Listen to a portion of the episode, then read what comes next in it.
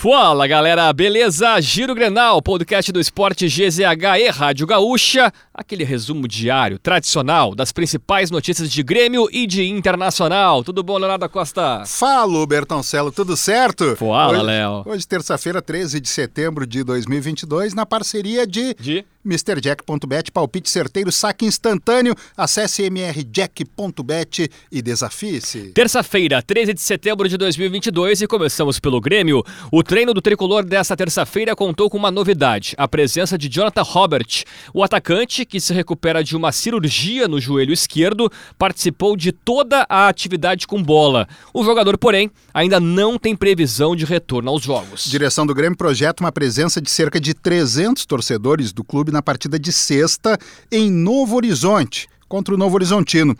Olha só, essa distância da cidade para a capital paulista é de 400 quilômetros e por isso essa projeção seria um empecilho para ter um contingente ainda maior de gremistas.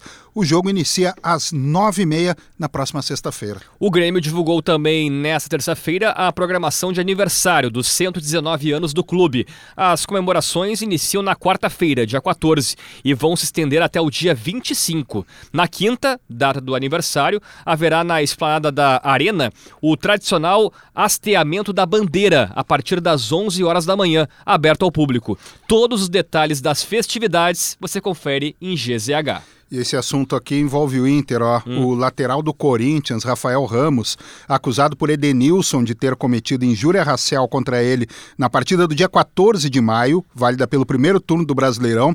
Ele foi absolvido nessa terça-feira. A maioria dos integrantes da segunda comissão disciplinar do Superior Tribunal de Justiça Desportiva entendeu que cinco perícias apresentadas não foram conclusivas quanto à utilização da palavra macaco por parte de Ramos. Ainda cabe recurso. A CBF divulgou hoje os detalhes sobre a final do Brasileirão Feminino entre Inter e Corinthians. O primeiro jogo será no próximo domingo, às 11 horas da manhã, no estádio Beira Rio.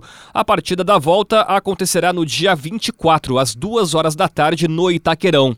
As gurias coloradas eliminaram o São Paulo nas semifinais, enquanto as corintianas avançaram sobre o Palmeiras. E olha esse dado aqui, Bertoncello quarteto titular da defesa do Inter uhum. está invicto na temporada, sabia Opa, disso? Não. É a formação com Bustos na lateral direita, Vitão e Mercado na zaga e René na esquerda foi escalada por Mano Menezes em 12 jogos, 10 pelo Brasileirão e em dois confrontos com o Melgar pela Sul-Americana. O time somou sete vitórias e cinco empates. Siga o Giro Grenal na sua plataforma de áudio preferida, deixe a sua avaliação e ative o sininho para receber uma notificação sempre que um episódio novo estiver no ar. Produção Quem?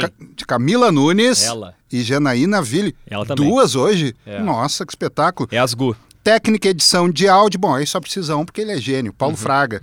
Né? E fica a dica, ó, nas redes sociais, nos siga no arroba esportes GZH.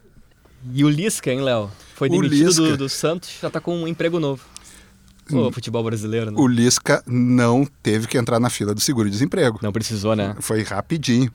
Vai, não, vai, tô esperando o encontro do Lisca com o Gustavo Kirten. Ah. Sei lá, vai ser curiosa essa foto. Por quê? Não sei. É interessante. Guga é o torcedor símbolo do Havaí. Só que é o ídolo do Guga no É. futebol, era pelo menos. Hum. Jacaré. Uhum. Lembra do Jacaré? Jogou no Havaí? Não. É, não, não lembro. A maioria não lembra, mas enfim. Era, Era o que tínhamos pro momento. Era o ídolo do Guga. Bom.